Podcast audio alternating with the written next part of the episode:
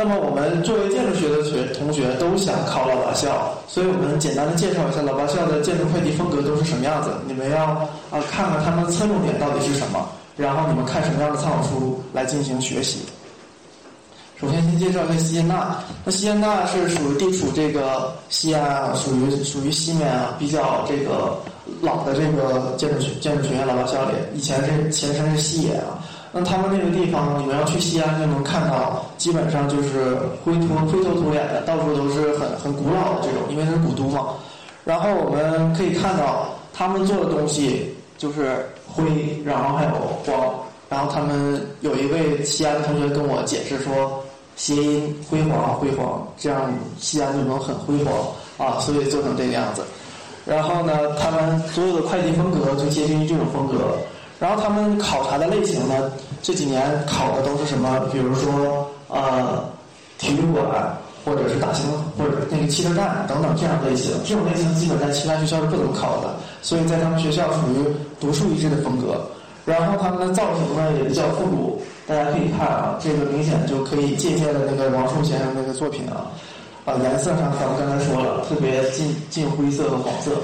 然后他们的建筑也是比较考虑北方建筑特点，所以大家在做设计的时候要注意这个地域性的问题。你不能做的做成南方建筑，做成大片玻璃幕什么的，所以他们还是会考虑这个问题。那如果想考西建的同学，你们可以看这本书，这个是他们学校出的，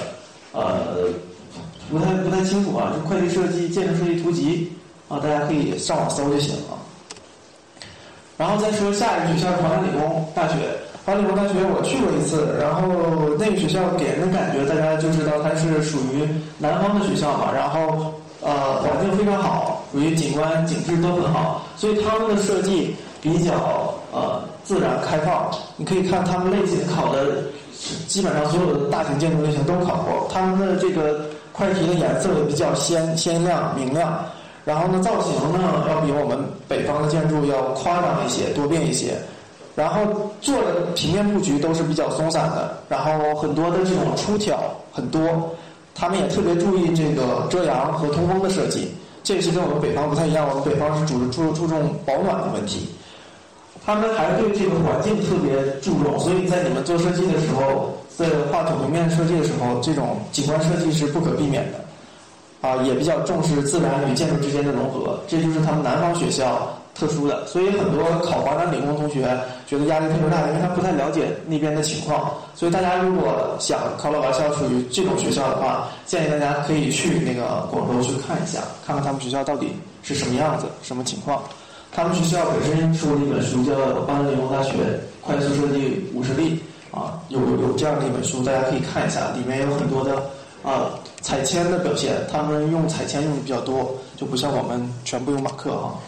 然后是东南大学，因为我们去年也培养了一个东南大学的同学啊，他他是跨专业的，破题考了一百二十多，啊，但是东南大学是相对来说，我觉得认为这个，呃，在这老四所里面，他考的题是最难的，啊，因为他的这个形式跟别的不一样，别的考试都考一一一个题就可以了，他是七选三。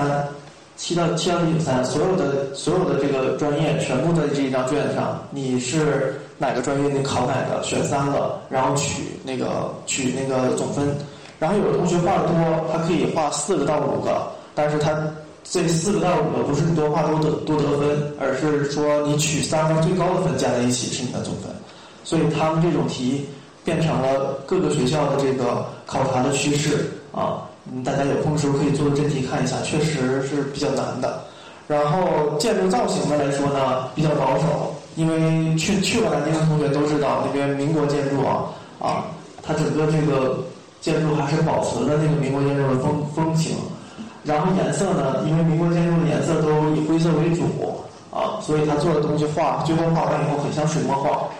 也考虑到南方建筑的特点啊，他们在做设计的时候也特特别的重视这个通风设计。呃，东南大学有一个比较难考的，就是他们做设计要画抛透式，咱们画剖面就可以了，他们考试还要画抛透式，所以他们考的也比较难。那么今年有一位这个工工大本科的土木的同学跨考这个东南，总分也是排到前几名，然后排到前几名应该是前三名吧。呃，是东大这个土木的第一啊，他跨考的人，非常有自信去。然后结果他复试考的是什么？复试考的是上机操作用 SU Skyrim Skyrim 建模创案，结果他不会，直接就刷了，就是特别可惜。可见东南他是想尽办法来折磨你啊。如果对东南感兴趣的同学，这本书大家都见过，《会计师一百例》是李志涛写的啊，所以你们可以看他的书，这里面就是他最有权威了，因为这是最早的快递设计书。下一个就是天津大学，我前两天刚去的，去去趟天津大学。天津大学觉得是这个属于一种内敛的霸气啊，他那个学校建筑建筑学院是在三个湖中间啊，正夹在它中间。然后这个学校里头特别混乱，去了以后想找一个老师，门牌上根本就没有呃任何的这个门牌，找不到哪个是在哪个屋，所以就乱打乱撞，撞到那个彭一刚工作室那块儿去了，呃，拍了照片就回来了。然后这个天大的这个特点，大家也可以看到，属于天津嘛，就是地处这个京津地区，呃，受北京的这个呃这个影响，而且天津在。过去民国时期应该算是中国四大城市之一，这是也算是除了这个除了上海以外第一个比较大的城市，所以它有很深厚的底蕴。所以天津大学的考察的这个点，它就退浮华，然后还原真，所以它做的东西在散格本上，你就直接用铅笔画就可以了。所以它是最特殊的。然后方案呢比较难，因为大家想想，不用上色儿，那就让你平面要做的非常非常的多。啊，它的设计特点是考虑到北方的这种建筑特点，同时也要考察这个建筑方案的基本功，包括这个规范的这个考察都非常严格。大家也知道，这个建筑规范今年改了，出新规范了，所以好好的看一看啊。在你们真的有同学想考研的话，如果考电大的话，这个规范的改了以后会很麻烦，很多东西都要修改。那么天津大学自己也有本书，叫《天津大学建筑会计设计八十例》。但是这个我看到里面那个图比较老啊，对大家可能没有什么太大帮助。但是可以看到它里面的建筑方案，对你们的这个设计啊，平面基本功会有一个非常好的提高。天大完了以后，我们往南走就是统计。那统计呃，之前我们考考有几个同学去考啊，但是统计大学吧，在这几个学校里招生是比较多的，所以考的人也很多。大家可以看，他们是三三个小时的快题。他别的学校都是六个小时，他是三个小时。那复试的时候还要再考三个小时的快题，所以加在一起也是六个小时。所以大家也不用偷懒。啊，他们都考的是这种小型的建筑，大家可以看都是什么厂房改造啊，或者是给你一个既有的这个结构让你去塞东西的。然后造型呢，限制条件也非常非常的苛刻。啊，他们颜色，上海嘛，属于大都市啊，颜色五花八门的。然后呢，他们的这个南方的建筑特点在这里面非常的明显，他们的限制条件特别多，通常是在一块非常小的地方里面做一个设计，这也符合他们的这个寸土寸金的原则。答案呢也相对来说比较唯一，所以你做错了一下就能明白。在考试的时候瞟一下左右的时候，会发现你做的跟他们不一样，他们都差长得差不多，那你就肯定错了。那那你也来不及了，一共就三个小时。那我们举个例子，看看他们都考什么题。那工大考题呢？举几个例子，工大考题是基地里有一棵树，是这种情况。然后东南考呢，基地里有两三棵树。那么统计考呢，今年考基地里全是树。所以这一次统计二零一五年今年的题就是这样。那么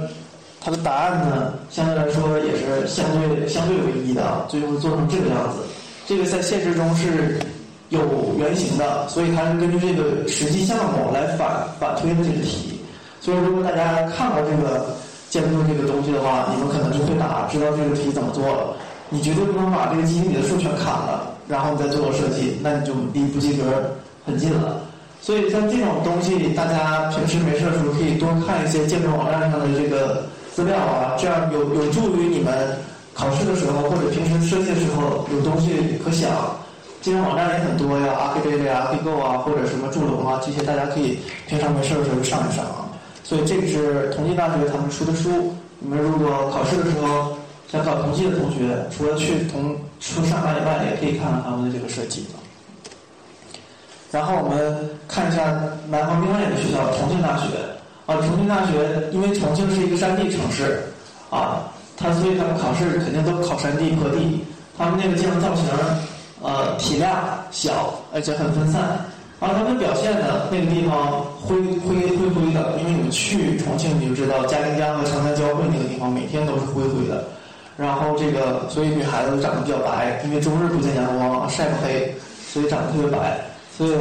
所以他们建筑的颜色相对来说要比较艳丽一点，这样他才能在那个灰灰的天空中看到这个建筑的所在啊，要不然就根本看不见。所以它是山间地区特色建筑是那种吊脚楼，在这个在这个北侧的话，进门的时候是一楼，但是它相对于南侧的那个门口可能是六楼，经常会出现这种楼。所以他们做的设计都会带一点坡啊，这是他们这个设计风格。大家也可以看，经常做一些坡形的这个建筑。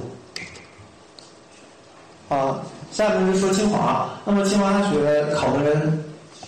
嗯，反正我是不敢考，因为我上那年工作的时候正好在北京工作，我的同事就是考清华的，然后考了可能是差了几分。然后清华是每年好像招，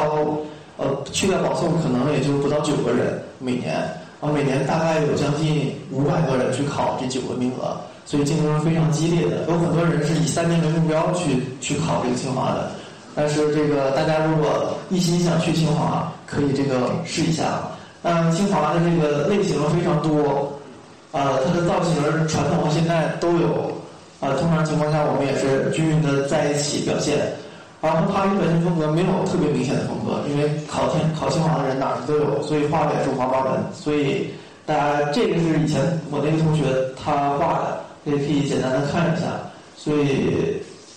他们这个题比较难，有地形非常非常紧凑，然后也考了这种比较大的，比如说做一个整个岛的规划建筑设计，啊，这都是在六小时之内完成的。所以这种如果对清华感兴趣的同学，好好可以。以现在为目标，如果进清华的话，今年就开始学习吧。上大三的同学的话，可以今年开始学习，然后争取冲冲一下。然后他们清华有一个自己的书，叫《清华建筑学院这个会计四十里》，这也是他们本科的那个会计，所以画的还不如咱们画的好，所以看一看就算了啊。然后是工大，嗯，工大从我们那年开始，我本身就是。手绘不是很好，然后都是这个在考研期间来学习的，也是也是因为这个呃这两年呃以前什什么班也没有，都是自己研究，呃走了很多弯路，所以就是希望你们别走弯路。啊，工大的考试呢都是以活动中心为主，然后他们的建筑风格就这么常见几种，比如说俄式建筑，因为离俄罗斯近嘛，远东地区啊。然后还有中华巴洛克，这个是因为靖宇街那边有个中华巴洛克啊，你们有空时候去到外可以看看。有很多同学可能因为觉得风景是风景在别处啊，在哈尔滨待很长时间，可能有些地方根本就没去过。就比如说我在哈尔滨待这么长时间，就没去过这个冰雪大世界，啊，就就会出现这种情况。所以大家有空时候可以去看看这个中华巴洛克什么风格的，然后大部分都是现代风格的。然后我们常见的几个常用的几个色系呢，有这个绿色、棕色、灰色。大家可以看这个就属于，呃，这个同学画的是夜景啊，就属于冷灰色系的，是比较复杂的。然后它的地域性非常明显，因为我们属于寒地嘛，跟那个南方是一样的，正好是两个极端。所以你把你在一个寒地地区画了一个大椰子树就不太合适。所以这个也是地域性的问题，我们特别注重保温的问题啊。啊，这就是可以参考我们的书啊，作为参考。那么我们就是因为在哈尔滨嘛，考工大同学比较多，我们简单说一下，快速说一下这个工大的科学设计需要做些什么。啊，刚才我们也说了，我们常见的有三小时、六小时、八小时。八小时是是这种考工找工作的考试，每年的十一月份是各大建筑设计院来工大招聘的时候，也有很多这个咱们理工同学去那儿参加考试啊。然后你们那天那那一个月就可以看到很多人背着话筒上上下下来回跑。我们可能一天能要考三到四次考试，所以这科学设计你们找工作的时候肯定要参加这种单位的考试。我们有一位同学一天考了三次，然后这个因为压力过大，体力不支，回到寝室就吐了啊！所以真是考吐了，是我第一次亲眼见到。所以大家也可以尝试一下啊，同一天能考三次这个六小时考试是什么样的状态啊？有的同学呢不来哈尔滨，有的是单位不来哈尔滨招聘，比如说北京二，他就不会来这边招聘。那你就是你得自己打着飞机去北京去考试。然后很多情况下，因为你呃没有报名提前报名，你可能就连考试的资格都没有。但是我们同学有的还是坚持考，就是拎着自己半张桌子在坐在那个走廊里去考，啊，考了八个小时还没考完呢。那就是他们的时间非常长，而且题特别难。因为你们如果真正去工作考试，你会发现那个会计设计要比考研的要难太多。考研的你就会发现非常简单。